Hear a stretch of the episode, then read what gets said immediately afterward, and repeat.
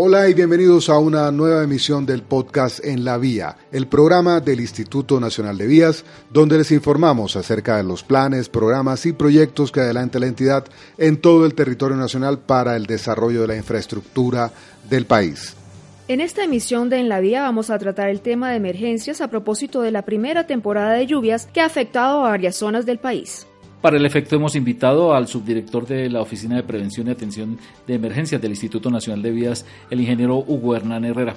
A propósito de esto, ingeniero, ¿cómo se preparó el Instituto Nacional de Vías para asumir la temporada invernal eh, que se está presentando en este año?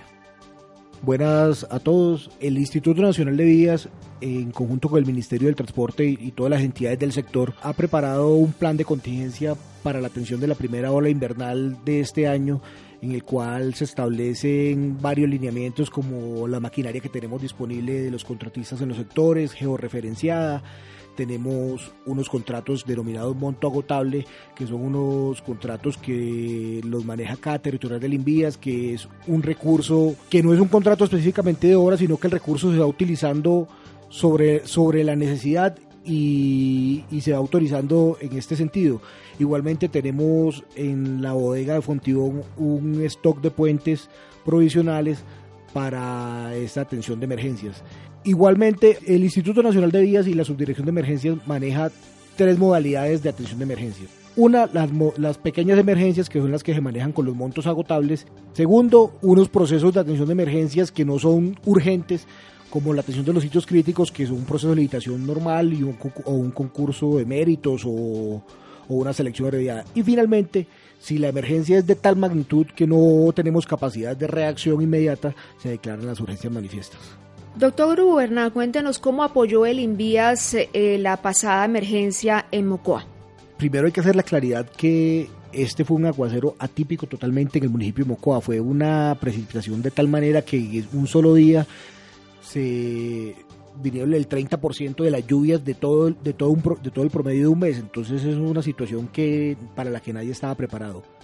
No obstante, como en el primer día nos trasladamos con el señor presidente en, al sitio, se estableció el PMU, inmediatamente el Invías y el Ministerio de Transporte solicitaron a los contratistas que teníamos en el sector el apoyo con maquinaria, por el contrato de monta se contrataron, se contrató otra maquinaria y se empezó inmediatamente la limpieza de los puentes, eh, limpieza de vías urbanas que estamos apoyando al municipio y la evaluación del estado de los puentes y de la afectación de los mismos con personal técnico de la subdirección.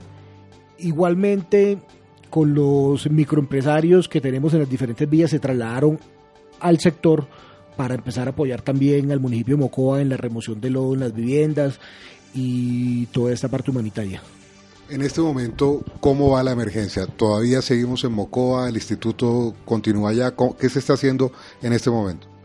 En este momento, a la atención de la emergencia, como atención de la emergencia, ya hicimos eh, unas protecciones en los puentes Sangoyaco y Mulato que permiten garantizar la transitabilidad vial en el Sangoyaco y la transitabilidad de peatones en el Mulato. Igualmente se sigue apoyando la limpieza de vías urbanas con maquinaria y volquetas y con los microempresarios la limpieza de las viviendas. En este momento tenemos aproximadamente 145 personas en el, en el sector, el instituto tomó la decisión de, de, Nosotros tenemos una cantidad de personas contratadas para el mantenimiento de las vías y tomó la decisión de contratar el mismo número de personas adicionales para, toda la, para el apoyo en esta emergencia. Una de las principales obras que cometió el Invías fue la instalación de un puente metálico para devolverle la transitabilidad al Putumayo, porque había quedado completamente desconectada esta vía. ¿Cómo fue ese proceso? Ese fue en el PR4 más 200, aproximadamente la vía Mocoa Pitalito, a pesar de que es una vía concesionada, cuando inmediatamente nos dimos cuenta de la emergencia, nos desplazamos al sitio con los profesionales, se evaluaron las diferentes alternativas. Eh, con apoyo técnico del Invías, la concesión logró dar transitabilidad por medio de un paso de tubos, pero eso era una, un paso provisional para solucionar en, en el momento de la emergencia y paralelo se inició el transporte desde la bodega de Fontión de nosotros de un puente provisional para poder garantizar un tránsito más seguro para los usuarios. El instituto suministró el puente por medio de un comodato que, se firma con la ANI y el concesionario y prestamos todo el apoyo técnico para la instalación del mismo. Doctor Hugo, el invierno no ha dado tregua en este país en lo que va corrido del año. Es así como en la ciudad de Manizales se presentaron también inconvenientes. ¿Qué se hizo allí? ¿Cómo atendimos la emergencia? Apenas nos enteramos de la emergencia, nos trasladamos junto al señor ministro a la, ciudad de Manizales, se participó en el PMU y pusimos a disposición la maquinaria que teníamos disponible en el sector por monta agotable y por los contratistas del Invías. Igualmente se trasladaron microempresarios hacia el sector también para apoyar la limpieza de vías y la limpieza de viviendas, tal como hicimos en Mocoa. En este momento todavía continuamos apoyando con maquinaria y con microempresarios en la zona. Ingeniero Hugo eh, también se presentó una emergencia por cuenta del invierno en Chocó. Allá, ¿qué hizo el Instituto Nacional de Vías? El director general inmediatamente se presentó la emergencia, eh, se desplazó al sector en compañía del ministro, del ministro de, de Medio Ambiente, realizó visita a las zonas inundadas e igualmente desplazamos maquinaria al sector para apoyar la limpieza de la vía Ismina-Puerto Melú y garantizar la transitabilidad, porque es una vía a pesar de que es una vía departamental, es una vía muy importante para los productos del sector y para el tránsito de personas, porque eventualmente por vía aérea solo hay un, vuelo al día y era necesario dar transitabilidad lo más rápido posible. Incluso en un día se logró dar tránsito por esa vía y, y las autoridades locales quedaron muy contentas. Ingeniero Hernán, el invierno no da tregua en todo el país. ¿Qué otras regiones se han visto afectadas en este último mes con problemas de movilidad, de transitabilidad en las vías? Nosotros hemos tenido deslizamientos en todo el país que se han atendido por medio de los contratos de monta agotales. Son deslizamientos pequeños que eventualmente eh, afectan media calzada y con los contratos de monta agotable, como tenemos maquinaria disponible las 24 horas del día, se han atendido.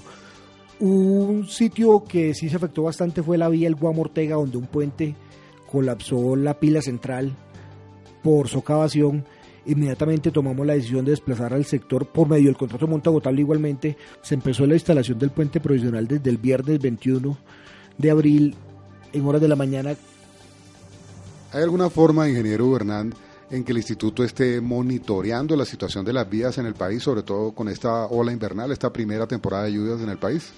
Claro, mira, nosotros dentro del programa del el año pasado, cuando nos estamos preparando para el posible fenómeno de la niña, logramos realizar un inventario de todos los sitios críticos del, del país que quedaron georreferenciados. Estos mismos sitios críticos, más los que se han ido reportando por las territoriales, se han establecido como base para el monitoreo para las administraciones viales que ellos tienen la obligación de hacer un recorrido diario por las vías y un reporte diario del estado de las mismas entonces a ellos se les recalcó mucho que hicieran monitoreo permanente en dichos sitios críticos y que nos estuvieran informando. Bueno, Karen, y para esta emisión, ¿qué datos nos tienes? César y oyentes en la vía, le tengo dos datos muy importantes. El primero de ellos es que 147 microempresarios trabajan actualmente en la remoción de escombros eh, de viviendas y en distintas obras en Mocoa. Y un dato muy importante que se surtió esta misma semana es que 133 mil millones de pesos aprobó el Consejo de Política Fiscal CONFIS, con los que se completan los recursos por 249 mil millones de pesos para contratar el 12% de las obras que hacen falta para completar el túnel de la línea. Así hemos llegado a esta tercera emisión del podcast En la Vía el programa del Instituto Nacional de Vías, donde les informamos acerca de la ejecución, de la modernización de la infraestructura en el país. Recuerden nuestras redes sociales, Twitter, Facebook, YouTube, Instagram y la plataforma de sonido SoundCloud. Y en todas estas plataformas nos pueden encontrar como arroba invías oficial. Sigan nuestras redes y manténgase enterados de las acciones y las ejecutorías del Instituto Nacional de Vías. Este podcast es una producción del Grupo de Comunicaciones del Instituto Nacional de Vías bajo la coordinación de Sandra Janet Cortés. Hasta una próxima oportunidad.